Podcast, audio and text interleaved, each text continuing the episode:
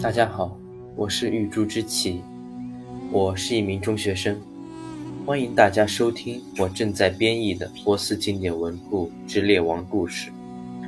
这部作品分为神话故事、勇士故事和历史故事。